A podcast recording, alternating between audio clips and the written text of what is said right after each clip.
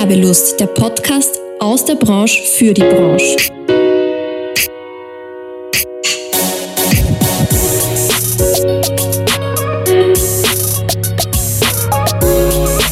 Hallo und herzlich willkommen zurück bei Werbelust, dem Podcast der Fachgruppe Werbung und Marktkommunikation in Wien. Bei mir im Studio Anna Turner, Gründerin und Inhaberin der Agentur White Fern Marketing und selbstständige Social Media Beraterin. Sie hat die Agentur in den USA gegründet und ist seit 2021 wieder zurück in Österreich.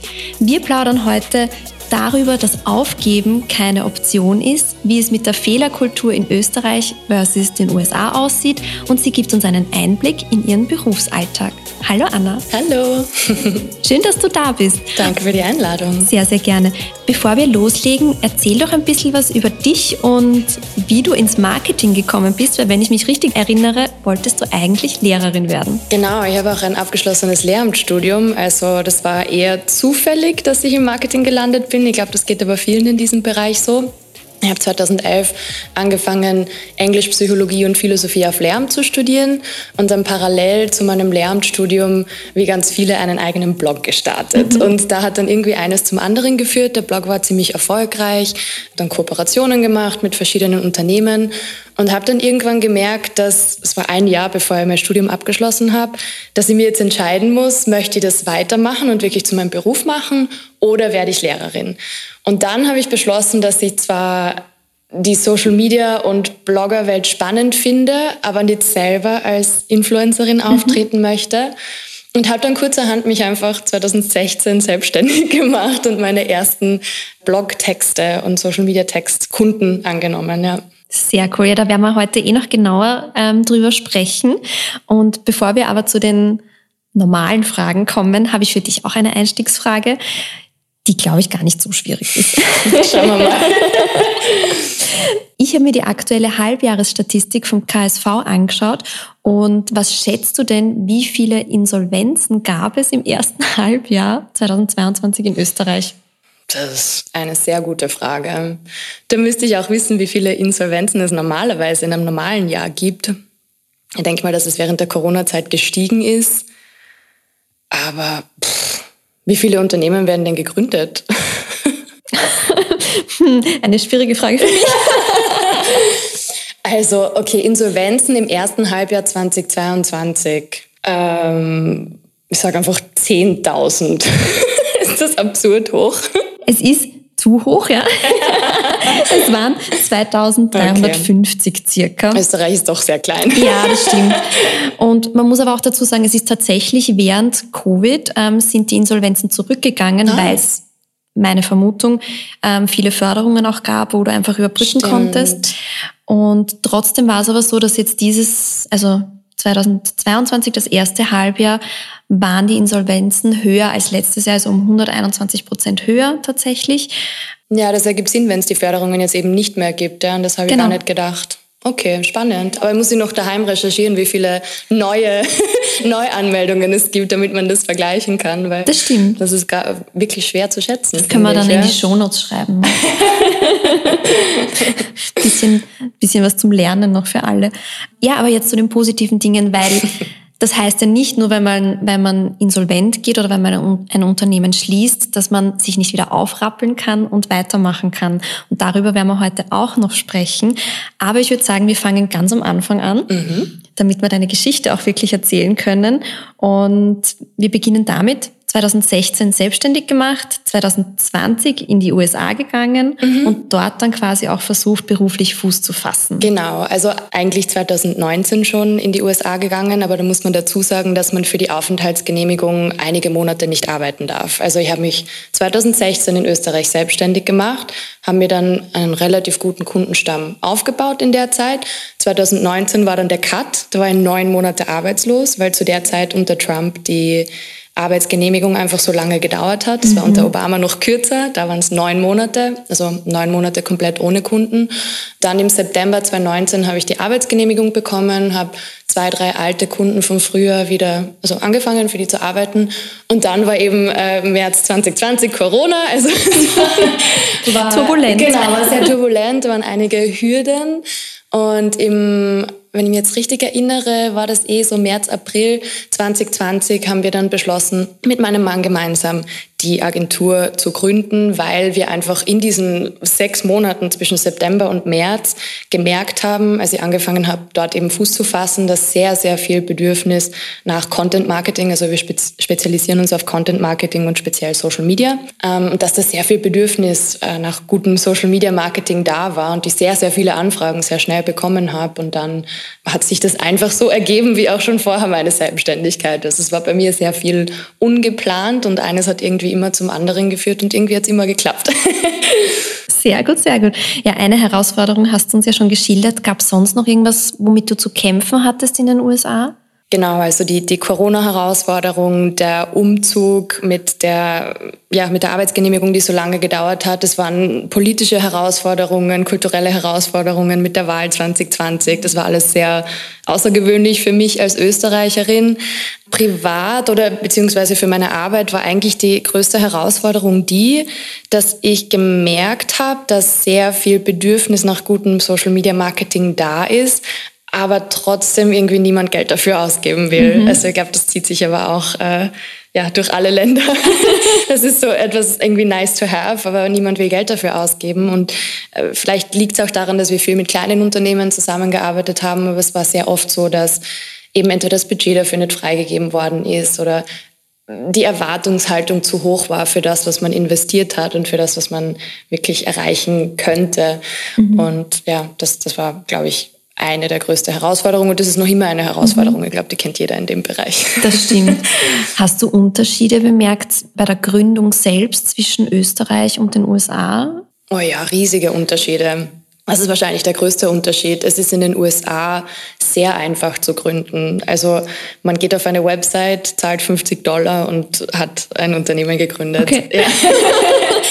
es gibt schon Bereiche, wo man vielleicht bestimmte Voraussetzungen erfüllen muss, aber in meinem Bereich zum Beispiel, ich habe nie irgendwie zeigen müssen, ob ich einen Abschluss habe oder einen Gewerbeschein anmelden müssen, sondern du gehst wirklich einfach auf diese Website, ähm, zahlst den, die Kosten äh, dafür, dass dir das ausgestellt wird und hast dann dein Unternehmen eingetragen. Und auf der einen Seite finde ich das gut, weil eben viele viele Unternehmerinnen keine Angst davor haben zu gründen, weil es eben so einfach ist, weil man nicht über so viele Hürden springen muss. Und auf der anderen Seite finde ich es aber schwierig, weil eben wirklich jede und jeder gründen kann mhm. und dann vielleicht auch nicht immer sicher ist, sind die wirklich ExpertInnen auf dem Gebiet, kennen die sich wirklich aus, können die mhm. mir wirklich helfen. Da habe ich auch einige Erfahrungen gemacht mit Kunden, Kundinnen von mir, die ja äh, vielleicht doch in einem anderen Bereich besser aufgehoben wären. Spannend. Ja. ja, äh, du hast das vorher eh schon kurz angesprochen. Zwei deiner österreichischen Kundinnen und Kunden konntest du nach diesen neun Monaten quasi wieder unterstützen. Mhm. Wie haben es die Kunden von dir aufgenommen, als du gesagt hast, du gehst jetzt in die USA? Das waren tatsächlich auch amerikanische Kundinnen. Ah. Also es waren alle meine Kundinnen von Anfang an eigentlich aus dem englischsprachigen Raum, weil ich habe ja Englisch auf Lehramt und dann noch im Bachelor studiert. Das heißt, ich habe von Anfang an immer englische Texte geschrieben mhm. und englische Kunden oder englisch sprechende Kunden und Kundinnen betreut. Das heißt, die waren eigentlich in den USA, aber trotzdem ohne Arbeitsgenehmigung habe ich für die nicht arbeiten dürfen. Und für die war das eigentlich toll, weil dann waren wir in derselben Zeitzone mhm. und das war dann eigentlich sehr, sehr einfach. Und meine erste richtige österreichische Kundin habe ich tatsächlich dann aus den USA erst bekommen. Mhm. Also die ersten drei, vier Jahre waren, waren alles amerikanische Kundinnen. Und das war auch eigentlich der Grund, warum wir dann unsere Agentur in den USA von Anfang an komplett remote aufgebaut haben. Mhm. Also wir haben von Anfang an für Kundinnen in den kompletten Staaten, also nicht nur in Arizona, mhm. sondern wir haben einen Kunden in Denver, in New York, in Kalifornien. Also wir haben verschiedenste Kunden in verschiedensten Staaten betreut, weil in dem Bereich, in dem wir uns bewegen, eigentlich sehr viel online abläuft. Ja. Und das Einzige, was man braucht, ist manchmal vielleicht Fotos, Videos und da schicken wir, haben wir dann immer, wir haben immer mit Freelancern gearbeitet und haben dann immer Freelancer vor Ort hingeschickt. Also es hat eigentlich ganz gut funktioniert und deswegen waren auch die vielen Umzüge, jetzt bin ich ja eben wieder in Österreich und auch der Umzug von den USA wieder zurück nach Österreich war eigentlich kein Problem, weil wir sowieso von vornherein alle Backoffice-Sachen. Also wir arbeiten viel mit Slack, wir haben mhm. unsere Tools, wir arbeiten in verschiedensten Zeitzonen auch mit Freelancern in Deutschland, in äh, England und so weiter. Also das war immer von Anfang an klar, dass wir das so aufbauen müssen, dass es komplett ortsunabhängig funktioniert. Sehr cool. Ja. Wie seid ihr zu euren Partnern oder zu den Freelancern gekommen? Wie habt ihr euch da das Netzwerk aufgebaut?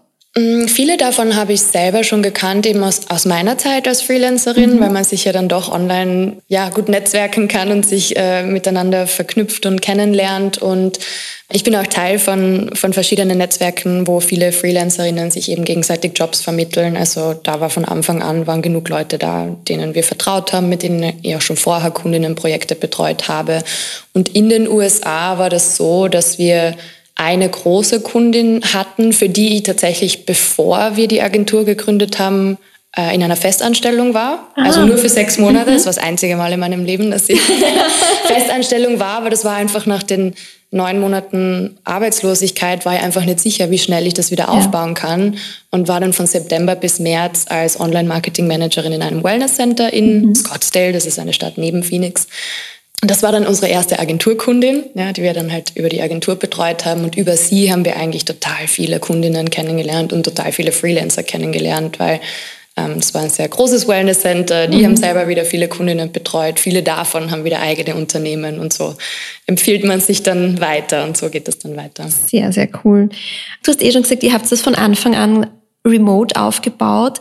Hat sich im Arbeiten selbst irgendwas verändert, wie du dann in den USA warst versus zu Österreich? Oder ist das eigentlich eh gleich geblieben, weil es eh von vornherein so geplant war? Eigentlich ist es ziemlich gleich geblieben. Der einzige Unterschied war, dass ich schon in den USA öfter zu Kundinnen gefahren bin, weil wir doch einige vor Ort hatten. Das geht jetzt eigentlich gar nicht mehr. Ich habe eine Kundin, zu der ich vor Ort in Wien fahre, alle anderen sind komplett online.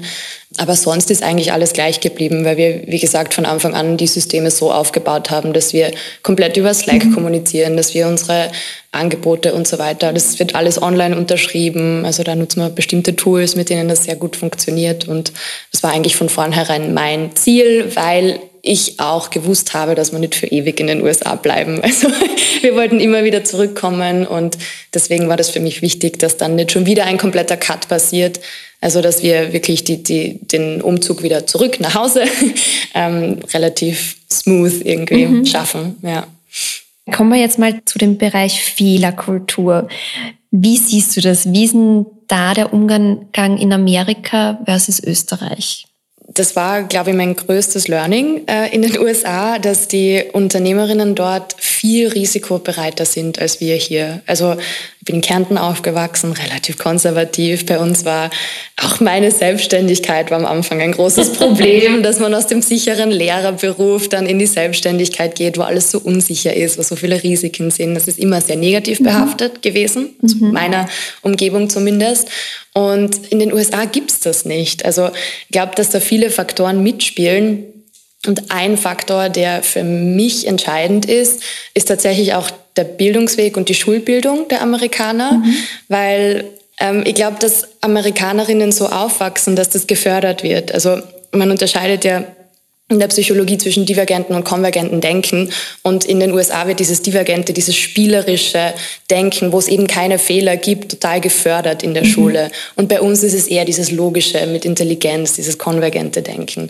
Und mit dem spielerischen, divergenten Denken steigt auch die Fehlerbereitschaft, weil man eben versucht, äh, Lösungen für ein Problem zu finden, egal wie absurd oder schwer umsetzbar diese sind, sondern einfach so viele und so kreative Lösungen wie möglich. Und das mhm. habe ich in den USA erfahren, wo Leute einfach gesagt haben, ich habe Interesse an diesem Thema oder ich weiß, wie man dieses Produkt herstellt, ich mache mir jetzt einfach selbstständig, ich gründe jetzt einfach und versuche das zu verkaufen. Und ich glaube, das würden bei uns sehr wenige Leute machen, mhm. weil wir eben eher so aufwachsen, dass wir eben lernen, okay, du musst sicher, Sicherheit, am besten ein Haus kaufen und irgendwie, ja, also die, alles, was mit Risiko zu tun hat, ist einfach bei uns sehr negativ behaftet. Und ich glaube, dass das wirklich sehr, sehr früh anfängt in den USA, dass Leute so aufwachsen, dass das eigentlich positiv ist. Mhm. Und was dann mit dieser Risikobereitschaft einhergeht, ist Innovation. Und das ist mhm. auch der Grund, warum so viel Innovation aus den USA kommt, weil es eben so wenig Hürden gibt bei der Gründung, weil es diese Risikobereitschaft gibt. Und ich glaube, gut wäre es, eine Balance zu finden. also ich finde es jetzt auch nicht gut, immer ins kalte Wasser zu springen, egal was dabei herauskommt, weil manchmal das Risiko natürlich auch sehr hoch sein kann. Mhm. Aber wenn man eine gute Balance finden kann zwischen eben Kreativität und Logik, dann glaube ich, wäre das für den Unternehmergeist auch in Österreich sehr mhm. gut. Also da können wir uns was abschneiden. Ja, auf jeden Fall, auf jeden Fall. Ja, mittlerweile kannst du ja, glaube ich, auf über 150 glückliche Kunden und Kundinnen zurückblicken in deiner Social Media Karriere. Was ist dein Geheimnis? Es ist eigentlich kein Geheimnis. Äh, ich kenne meine Zielgruppe sehr, sehr, sehr, sehr gut. Ich weiß ganz genau, was für Probleme sie haben. Ich richte meine Angebote danach aus.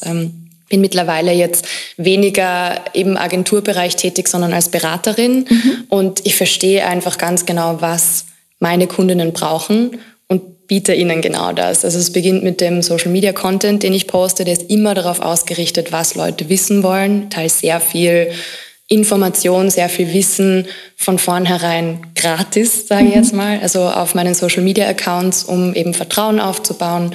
Also dieses Wissen um, um die eigene Zielgruppe ist, glaube ich, das Um und Auf für äh, Erfolg. Ja.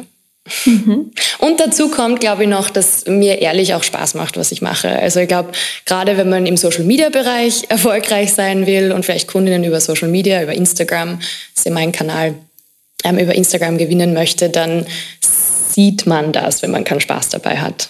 Das glaube ich auch, ja. Also ich habe mir natürlich auch deinen Kanal angeschaut und das wirkt sehr professionell, sehr, es ist unglaublich schön aufbereitet auch. Also man schaut sich auch wirklich gerne an. ja, das ist auch das Ziel Also ich mache meine, meinen Content immer so, dass ich mir denke, was würde ich mir selber gerne anschauen. Mhm. Wir haben ja vor unserem Gespräch auch kurz geredet und habe ja schon gesagt, dass ich finde, dass sehr viel Social Media Content sehr langweilig ist.